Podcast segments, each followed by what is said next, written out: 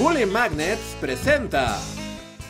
En el Museo del Hombre de París, dentro del armario 4, puerta 4, estante 3, se encuentra la pieza 1243, que corresponde a un cráneo etiquetado como Calavera del Emperador Moctezuma, enviado desde México por el señor Geichbrecht, 28 de abril de 1854. La pieza fue exhibida en el museo por cerca de 40 años como una reliquia de altísimo valor histórico, pero en 1891 fue retirada debido a las dudas que había sobre la veracidad de la pieza.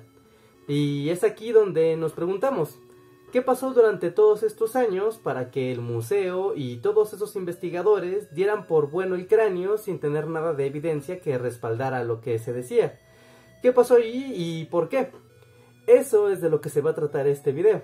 Así que quédense porque para saberlo tenemos que comenzar por el principio. El cráneo fue encontrado en Chiapas por el médico belga Augustin Griesbrecht. Después de analizarlo y ver que tenía una gran contusión en la cabeza, asumió que pertenecía al legendario Tlatoani Moctezuma. Así, nada más porque sí, por lo que decidió llevarlo a su país como pieza documental de mayor importancia. Eso no tiene ningún sentido, porque mi cráneo terminaría en Chiapas 300 años más tarde de mi muerte. Así es, porque la muerte de Moctezuma es uno de los grandes misterios de la historia de México. Poco se sabe a ciencia cierta de cómo murió y mucho menos se sabe de qué pasó con su cuerpo. Aún así, hay investigaciones, documentos y consensos históricos que nos dan más o menos una respuesta clara. Según el Códice Florentino, Moctezuma murió a causa de una pedrada en la cabeza arrojada por sus propios súbditos luego de que los españoles lo sacaron a una terraza para calmar a la turba de aztecas furiosos. Luego de eso, el cuerpo fue arrojado a un río y finalmente fue llevado a incinerar conforme a los rituales mortuorios. Ese es el consenso histórico. Y sí, sabemos que la historia es bastante más compleja, pero para profundizar tenemos un montón de videos sobre el tema que les dejaré en la descripción, en las tarjetas y en el final de este video.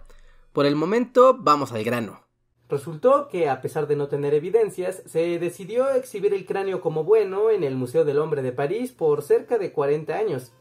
Esto fue así hasta 1891, cuando el antropólogo Henry Hammy decidió analizar el cráneo más de cerca y descubrió que en este había rastros de regeneración y cicatrización del hueso, lo que solo nos hacía mostrar que el dueño de ese cráneo había sobrevivido a esa herida, y que incluso en un análisis más cercano con técnicas forenses, había la posibilidad de que ese hueco en el cráneo hubiera sido causado por una trepanación, lo cual era una técnica médica común en América, Finalmente, con todas estas pruebas, solo se podía arrojar una conclusión.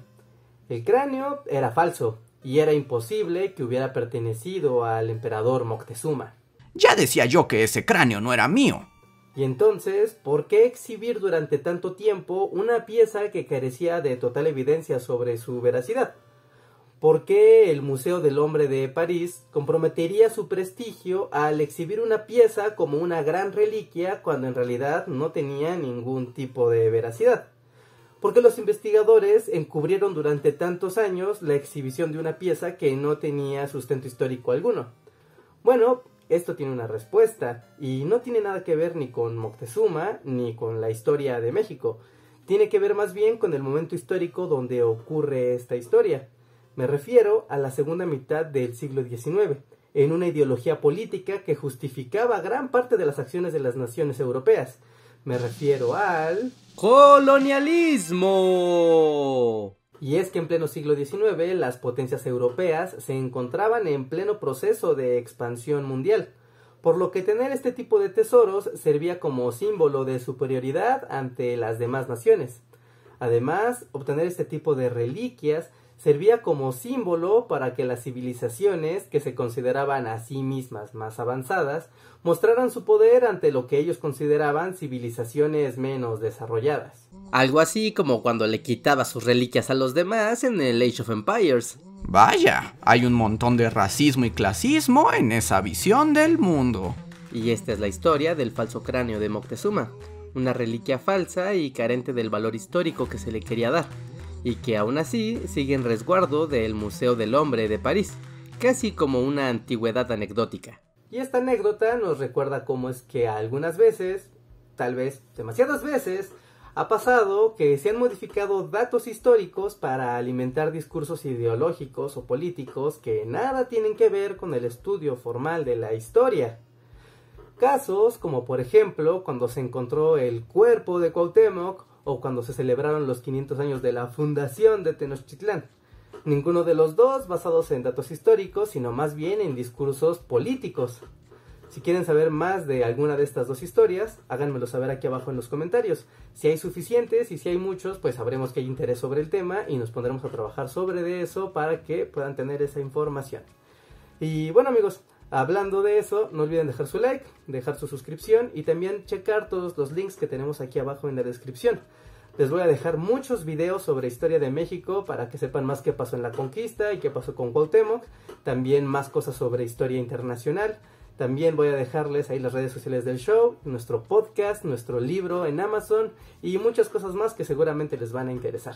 Así que no se lo pierdan, pasen aquí abajo y bueno. Ahora sí amigos, yo soy Reinhardt, les agradezco por su tiempo y nos vemos hasta la próxima. Bye.